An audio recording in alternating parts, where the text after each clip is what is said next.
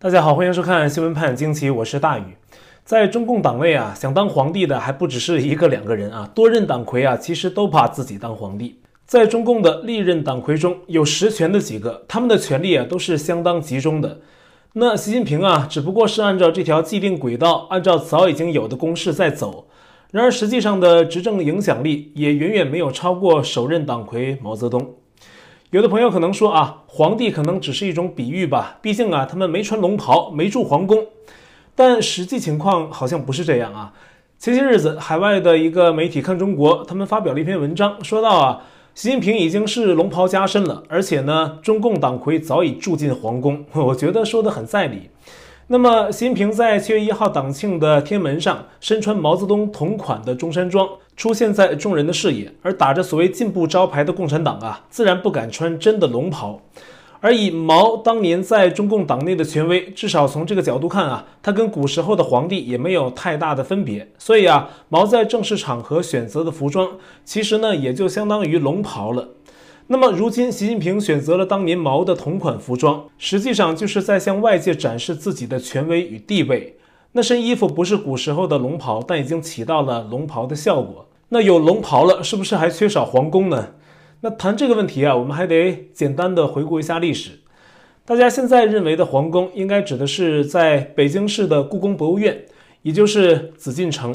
但实际上啊，那只是明清两代皇宫的一部分建筑。那实际上，明清两代的皇宫的规模是相当大的。这个故宫啊，也就是紫禁城啊，是一部分。然后还有中海、南海、北海、什刹海，其实就是四个人工湖。那这些也都是在皇宫的体制之内。这还没完啊，跟皇宫水系相连的几十里之外的圆明园，以及后来修建的颐和园，这都是属于皇家宫苑，是一个非常庞大的体系。但是随着历史的推移，大部分皇家宫苑都被切分，断开了联系。特别是清朝灭亡之后啊，普通的老百姓住进了很多原本的皇家禁区，而皇宫比较核心的区域啊，就变成只剩下紫禁城和旁边的四个海了。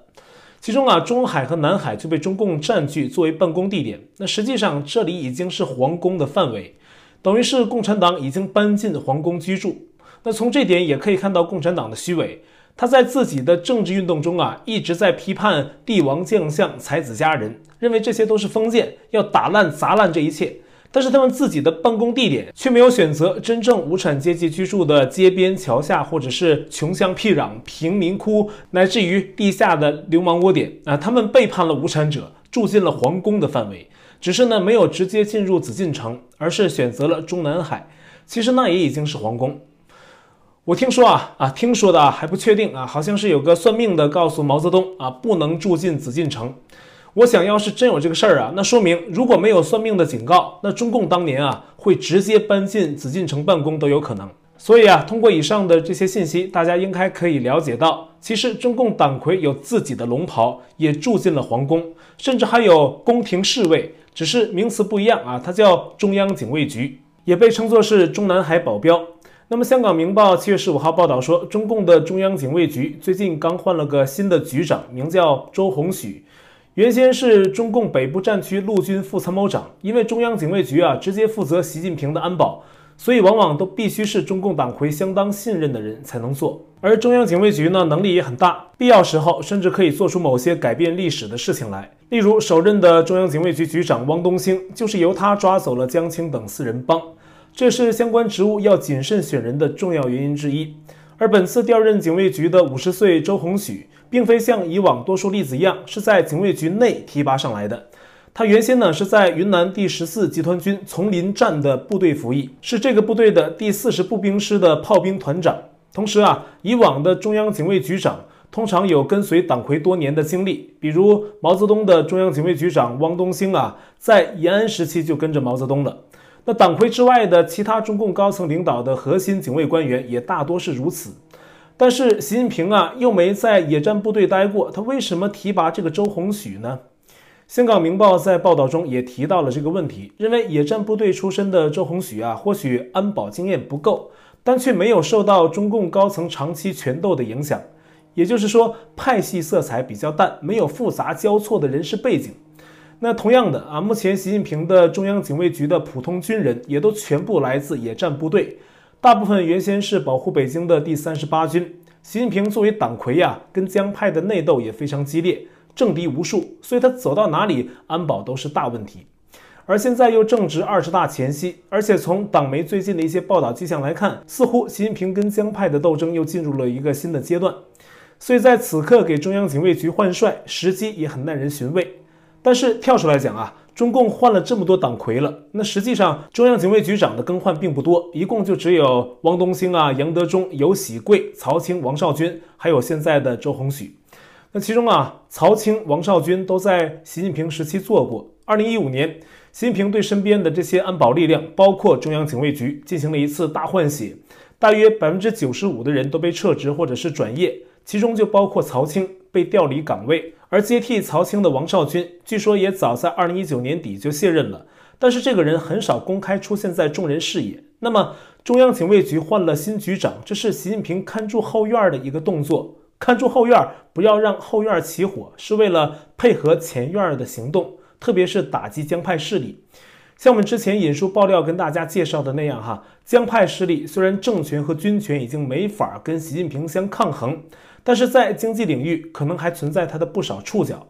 例如，大纪元在七月十五号的一篇报道中提到，中共的科兴公司就是生产科兴疫苗的那家企业，虽然它的疫苗有效率广受质疑，但是仅在今年第一季度就靠卖疫苗赚到了十六点七亿美元。相当于一百亿人民币，而且这是净利润。同时呢，科兴旗下有好多家子公司，这背后都隐藏着中共红色权贵投资者的身影。比如在香港上市的科兴中维啊，背后分别有曾庆红、江泽民和王岐山家族势力持股。而疫苗在中共病毒爆发之后呢，对中共来说，这是一款既能利用来对外尝试施加影响力，又能拿来赚钱的工具。而再联系到我们刚刚提到的这个科兴背后的持股人，那么我们可以想到哈，那科兴赚到的钱都去哪里了呢？都去了谁的腰包呢？大家都知道啊，在中共病毒争议核心的武汉病毒研究所，就跟江泽民的儿子江民恒关系很大。这搞病毒研究的和投资疫苗的，居然是同一伙人啊！这到底是怎么一个状况呢？而且，美国的国际开发署署长鲍尔七月十四号在国会参议院的听证会上揭露说，中共科兴疫苗还有国药疫苗居然跟 COVAX 签署了买卖协议，就是 COVAX 啊要从中共的疫苗生产商的手里买疫苗，而不是获得捐助。鲍尔说呀，这令人相当震惊，因为 COVAX 啊，实际上是一种向不易获得疫苗的国家提供疫苗支援的国际疫苗公平分配的计划，通常都是别的国家给 COVAX 捐款或者是捐赠疫苗，这完全是出于人道的考量，并非为了牟利。而中共的疫苗生产商啊，居然把自己的疫苗卖给了 COVAX，同时呢，COVAX 购买中共疫苗的决定也让人觉得不可思议，各种细节原因呢，还没有人揭露。但是，美国的一位共和党联邦参议员 Jim Rich 对此评价说呢，疫情从中共国开始，中共国又拒绝参与 COVAX，不捐款也不捐疫苗。可现在呢，COVAX 却掏钱买中共的疫苗。还有一点就是，中共疫苗的效力也广受质疑。目前普遍相对啊受欢迎的是美国辉瑞和莫德纳疫苗，所以呢，COVAX 的这个决定啊，确实让人觉得很奇怪。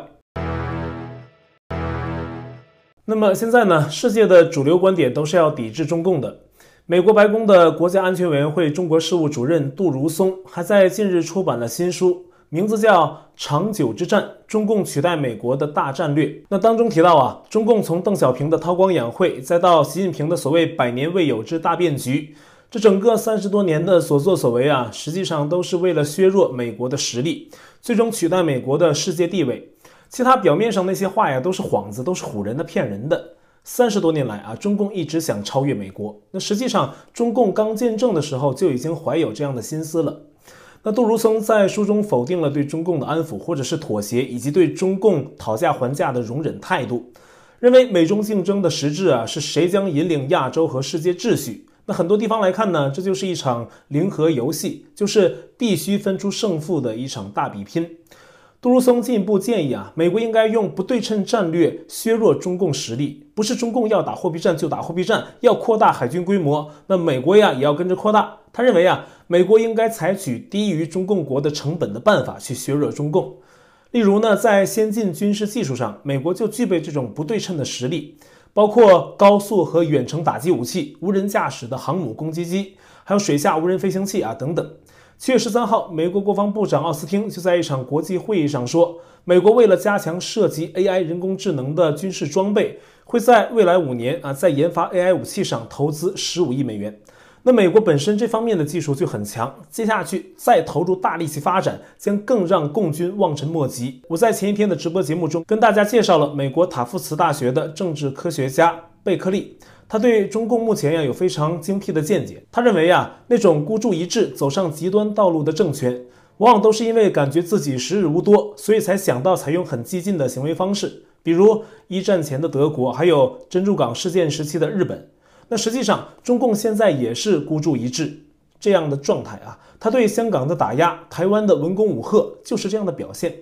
那贝克利最近接受美国之音的专访，也谈到了台湾的问题。他说呀，根据他自己的观点，北京确实在考虑所谓的武统台湾，这是因为北京失去了全部可以所谓和平统一的希望。同时呢，台湾跟北京越走越远，跟美国越走越近，因此呢，中共当局考虑武力选项。贝克利提出了一种假设，就是他认为共军可能会在将来某个时间以军事演习作为伪装，然后突然变成针对台湾的登岛作战，